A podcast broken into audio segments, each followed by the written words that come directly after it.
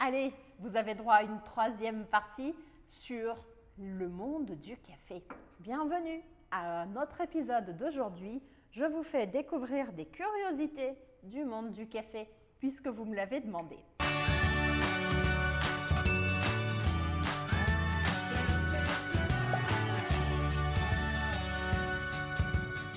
Les du café, pas seulement les mots M-O-T-S, mais les mots M-A-U-X, qu'est-ce que c'est et quelle est la différence? Un mot écrit M-A-U-X signifie un problème, quelque chose de négatif du café. Et c'est de ça que nous allons parler aujourd'hui. On entend dire des choses à propos du café qui n'auraient que du bon. Donc, ça veut dire que le café n'est pas seulement quelque chose de positif qui nous fait du bien. Alors, info ou intox?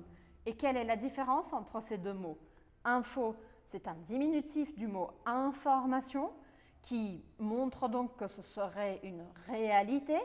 Et intox, c'est un mot qui décrit quelque chose qui n'est pas réel, comme une intoxication, mais l'information intoxiquée, c'est une intox.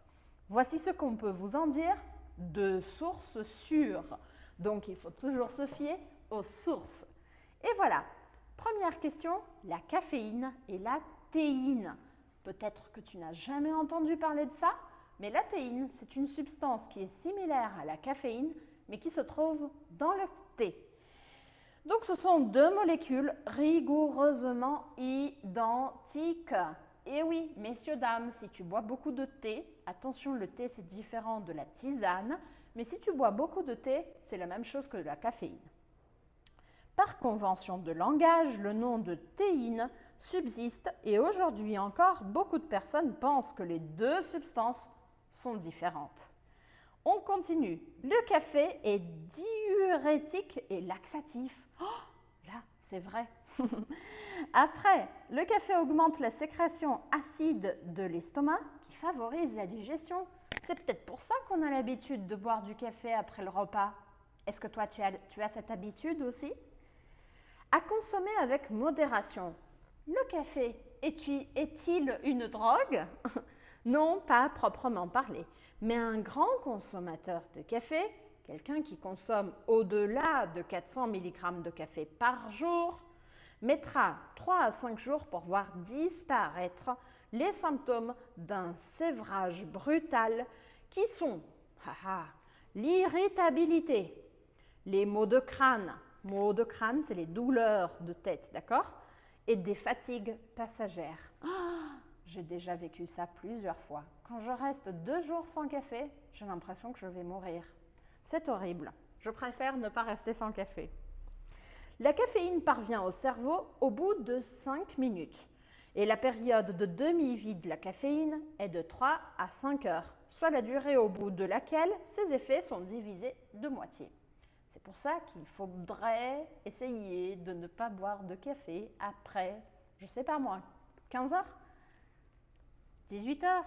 Moi je bois souvent jusqu'à 18 heures, quelle horreur Il semblerait que le café puisse prévenir certaines maladies bonne nouvelle. Il limiterait le développement de la maladie de Parkinson chez l'homme. La caféine améliorerait aussi la mémoire déficiente dans la maladie d'Alzheimer. Les polyphénols, pouvoir antioxydant, agiraient quant à eux pour lutter contre le diabète de type 2. Une soixantaine d'études ont montré que le café avait un rôle préventif sur plusieurs types de cancers, vessie, bouche, colonne, œsophage, utérus, cerveau, peau, foie et sein. Alors moi je lis ça et je me dis, je continue, je continue à boire du café. Après, le café énerve. Alors est-ce que c'est vrai? La caféine a des effets stimulants, voire excitants, qui augmentent la vigilance, le rythme cardiaque, améliorent les fonctions cognitives, diminuent la sensation de fatigue, et le temps de réaction. Tu en tireras tes propres conclusions. Si le café peut colorer les dents, hein, la caféine et les polyphénols ou composés phénoliques ont des vertus antibactériennes qui limitent la formation de caries. Donc, on peut avoir les dents jaunes ou jaunies Jauni, ça veut dire un petit peu plus jaune, mais on aura moins de caries. si la consommation devient excessive, c'est-à-dire plus de 400 mg par jour, ou proche du coucher, des difficultés d'endormissement, voire d'insomnie peuvent apparaître. L'excès de caféine peut également provoquer des palpitations et de l'anxiété. La caféine améliore les performances physiques et en particulier l'endurance. L'endurance signifie la capacité de pouvoir continuer pendant longtemps un effort. En mobilisant les graisses comme énergie. Hmm, comme je suis au régime, c'est bien de boire du café à tel point que la caféine était inscrite sur la liste des substances interdites au Code mondial antidopage jusqu'en 2004. Les, ah, ça, je ne savais pas. Les athlètes ne pouvaient pas consommer de caféine. Et puis, un café filtre contient plus de caféine qu'un espresso. Une tasse d'espresso, 47 à 75 mg. Par contre, un mug de café filtre. Un mug, c'est ça, c'est ce type de tasse, comme ça. Un mug de café filtre de 75 à 200 mg. C'est-à-dire, Elisa, tu as droit au maximum à deux tasses comme ça, deux mugs. Après, ça suffit. Sinon, tu entres déjà dans un niveau de dépendance de café.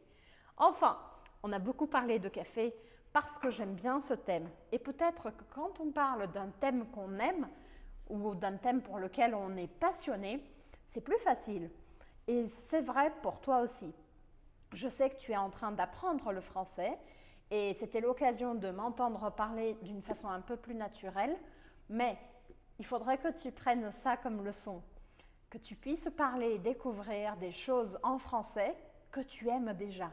Si tu aimes le sport, va chercher le sport que tu aimes en français.